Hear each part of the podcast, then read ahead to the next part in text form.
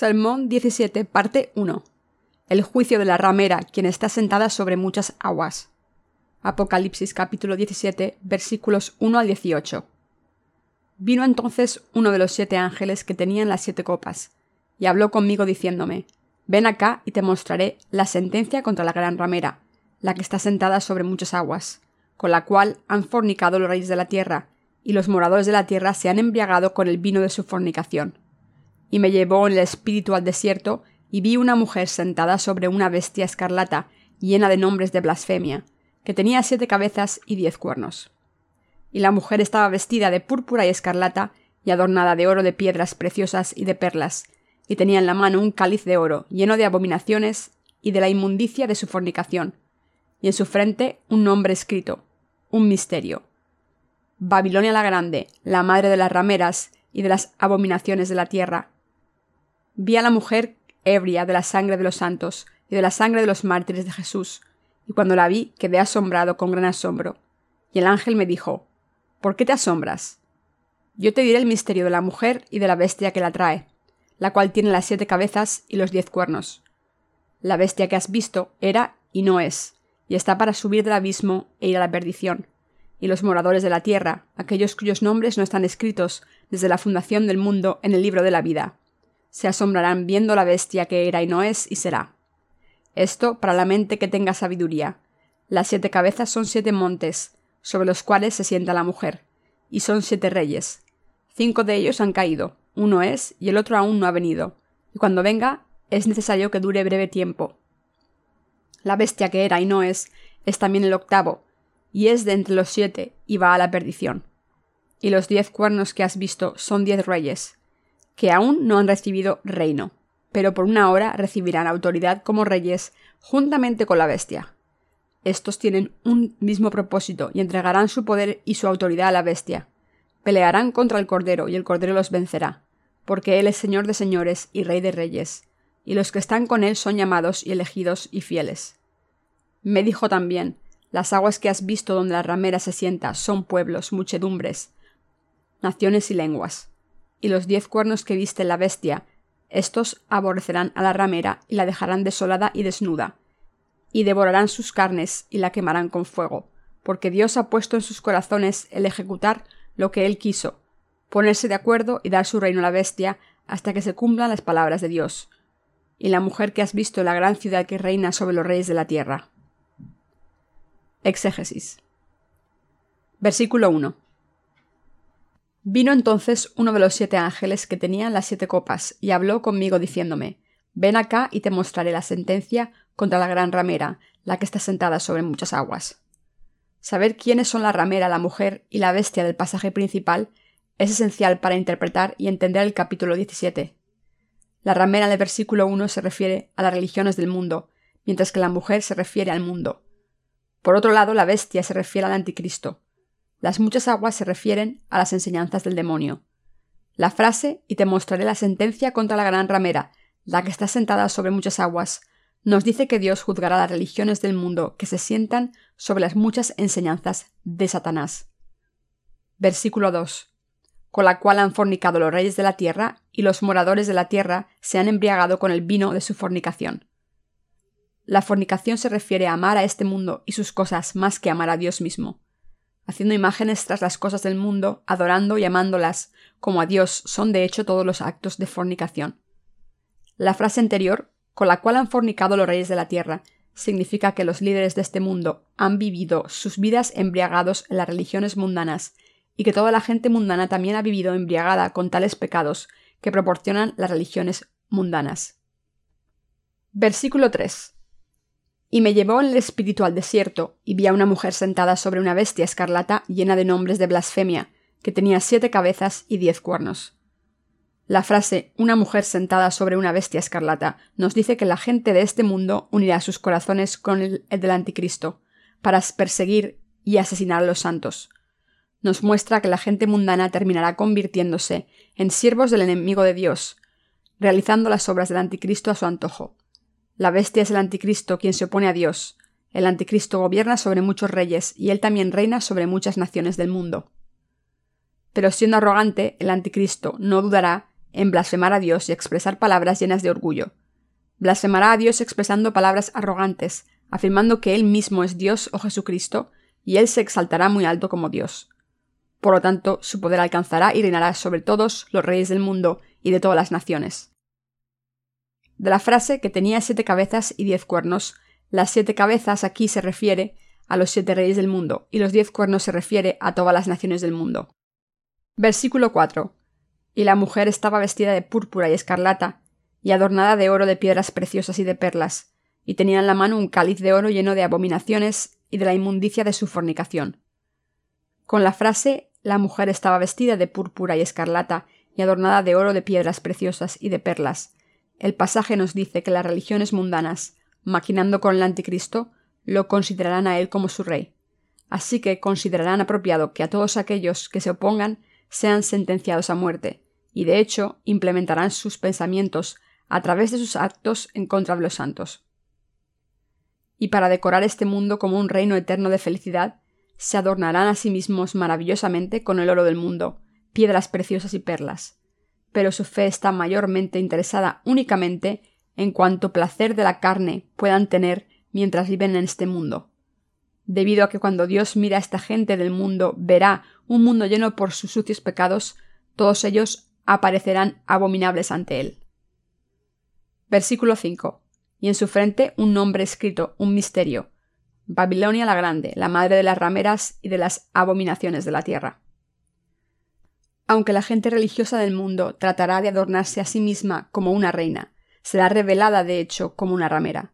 Por un lado, su nombre, Babilonia la Grande, nos muestra lo llenos de orgullo, idolatría y el carácter opresivo de la ramera, mientras que la palabra madre, por otro lado, nos muestra que todas las fuerzas del anticristo en la historia se han originado ni más ni menos que del mismo mundo, y que el mundo es la raíz de toda la clase de idolatría y de corrupción. Aunque este mundo esté adornado como oropel y hermosas joyas, el anticristo, quien se opone a Dios y que obra en los corazones de estas personas del mundo, operará como su madre.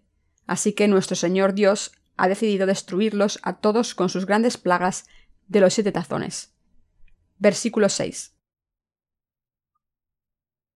Vi a la mujer ebria de la sangre de los santos y de la sangre de los mártires de Jesús, y cuando la vi quedé asombrado con gran asombro.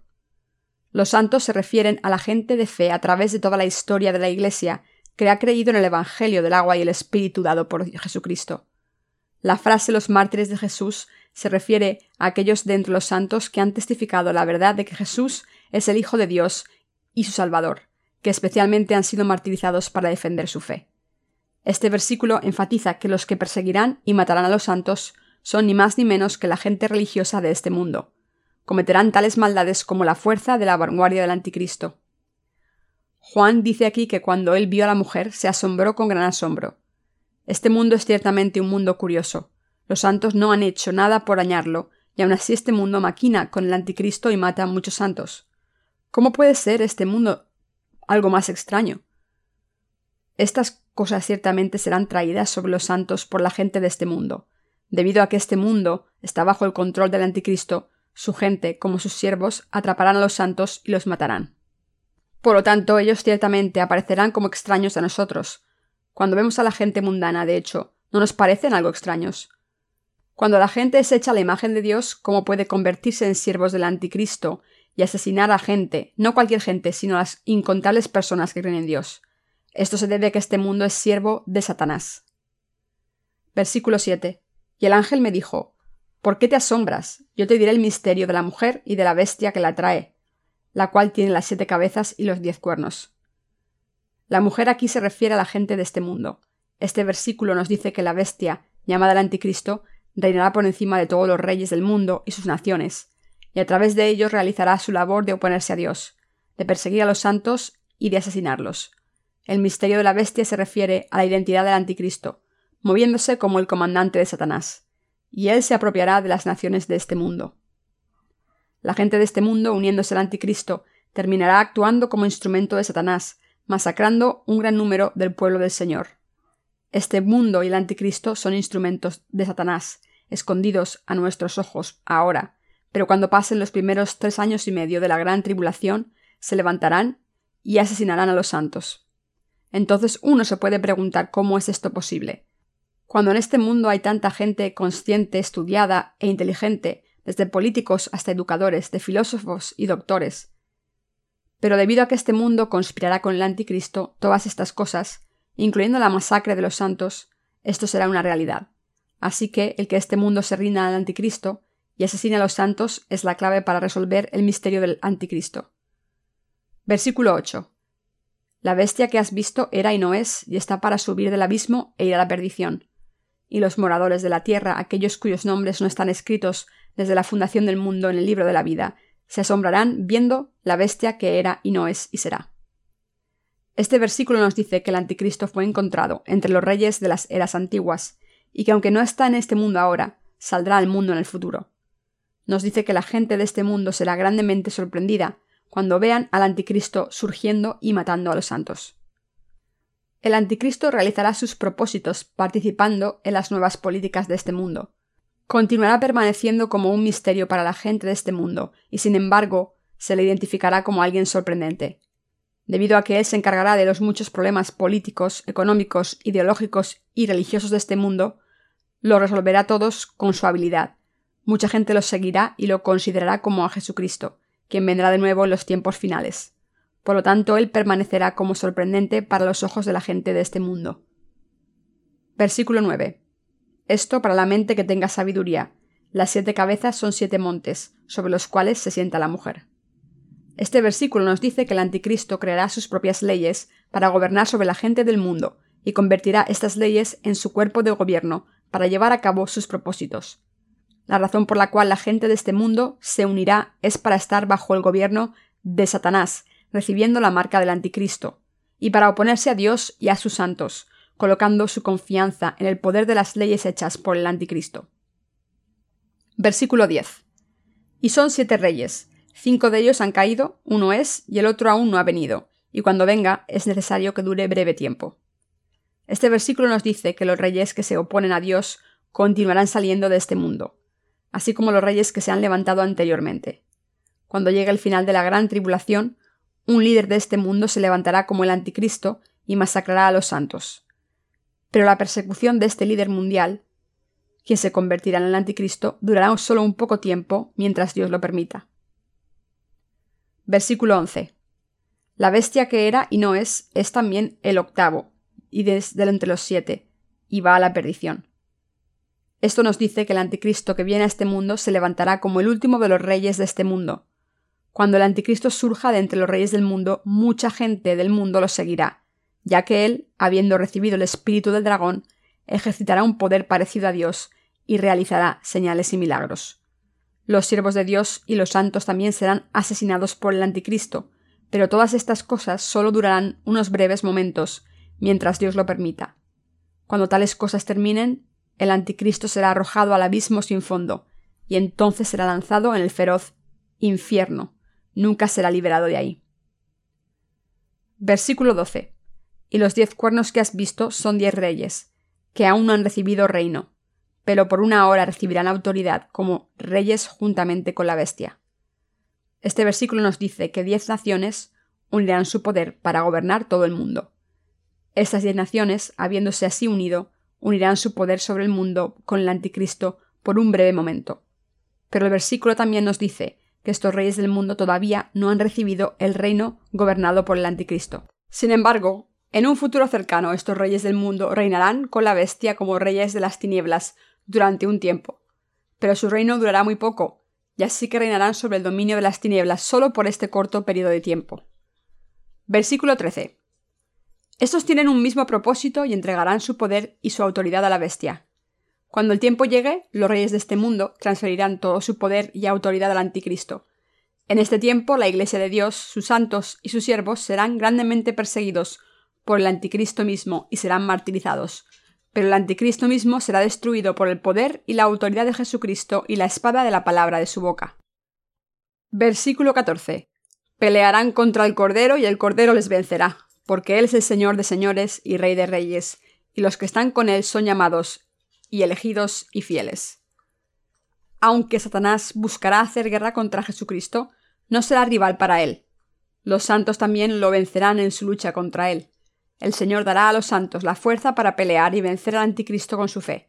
Así que los santos no temerán en su lucha contra el anticristo, sino que vivirán los tiempos finales en paz y tranquilidad creyendo en el Señor Dios. Entonces vencerán a sus enemigos con su fe en el Señor. Esta victoria de los santos significa que defenderán su fe y serán martirizados. Cuando llegue ese tiempo, los santos vencerán a Satanás y al anticristo, abrazando su martirio con su fe en Jesucristo y su esperanza en el reino del cielo. Participarán en su resurrección y rapto, recibirán el nuevo reino de Cristo y a partir de ahí vivirán en la gloria por siempre. Versículo 15. Me dijo también, las aguas que has visto donde la ramera se sienta son pueblos, muchedumbres, naciones y lenguas. Las religiones mundanas han engañado y gobernado sobre la gente de todas las naciones, con sus enseñanzas de parte de Satanás. Este versículo nos dice que las enseñanzas satánicas obrando en medio de las religiones mundanas, han penetrado todas las naciones y lenguas del mundo, y que su influencia ha alcanzado una gran extensión como para atraer la destrucción del alma de las personas. Versículo 16. Y los diez cuernos que viste la bestia, estos aborrecerán a la ramera, y la dejarán desolada y desnuda, y devorarán sus carnes y la quemarán con fuego. Este versículo aquí nos dice que las naciones de este mundo se unirán con el anticristo para matar y destruir a su gente religiosa. En otras palabras, nos dice que la gente de este mundo y el anticristo odiarán y abusarán de la gente religiosa y exterminarán todas las religiones de la faz del mundo. Aunque la gente religiosa del mundo ha asesinado antes a los santos con el apoyo del anticristo, ellos mismos ahora serán destruidos por Satanás y la gente secular. Satanás al final solo ha usado las religiones del mundo para hacerse a sí mismo igual que Dios. Versículo 17. Porque Dios ha puesto en sus corazones el ejecutar lo que Él quiso, ponerse de acuerdo y dar su reino a la bestia hasta que se cumplan las palabras de Dios. Esto nos dice que la gente de este mundo dará su reino y el poder a Satanás, así que convertirán en el pueblo de Anticristo mientras reciben su marca voluntariamente, se enorgullecerán de ser sus siervos y también asesinarán a aquellos que rehúsen recibir su marca. Sin embargo, su persecución de los santos será permitida solo durante la duración del tiempo que la palabra de Dios ha permitido. Durante ese periodo permitido de tiempo, el anticristo derramará toda la maldad de su corazón y libremente se opondrá a Dios y a sus santos. Versículo 18. Y la mujer que has visto es la gran ciudad que reina sobre los reyes de la tierra. Dios nos dice aquí que este mundo instituirá un nuevo juego de leyes para gobernar y controlar a sus reyes, y que los reyes del mundo serán gobernados dentro de los límites de estas leyes nuevas. El poder supremo de este mundo reinará sobre todos los reyes del mundo, como si fueran una misma persona. En otras palabras, el mundo hará leyes que aten juntamente a los reyes, y se volverá un dios gobernando sobre ellos. La gran ciudad se refiere a la institución política a través de la cual el anticristo reinará. Todos en este mundo terminarán sirviendo a la entidad gobernante de este mundo, que Dios les ha dado, como si fuese el mismo Dios, y será reinado por él. Debido a que los hombres se habrán convertido en siervos de Satanás, así ellos serán destruidos. Salmos 49:20 nos dice, El hombre que está en honra y no entiende, semejante es a las bestias que perecen. Así que la gente de este mundo debe saber de antemano cuáles son los esquemas de Satanás, creer ahora en el Evangelio del agua y el Espíritu predicado por los santos de esta era y así escapar de la maldición de convertirse en siervos de Satanás, y en vez de eso vivir revestidos en la bendición del eterno reino de Dios como su pueblo.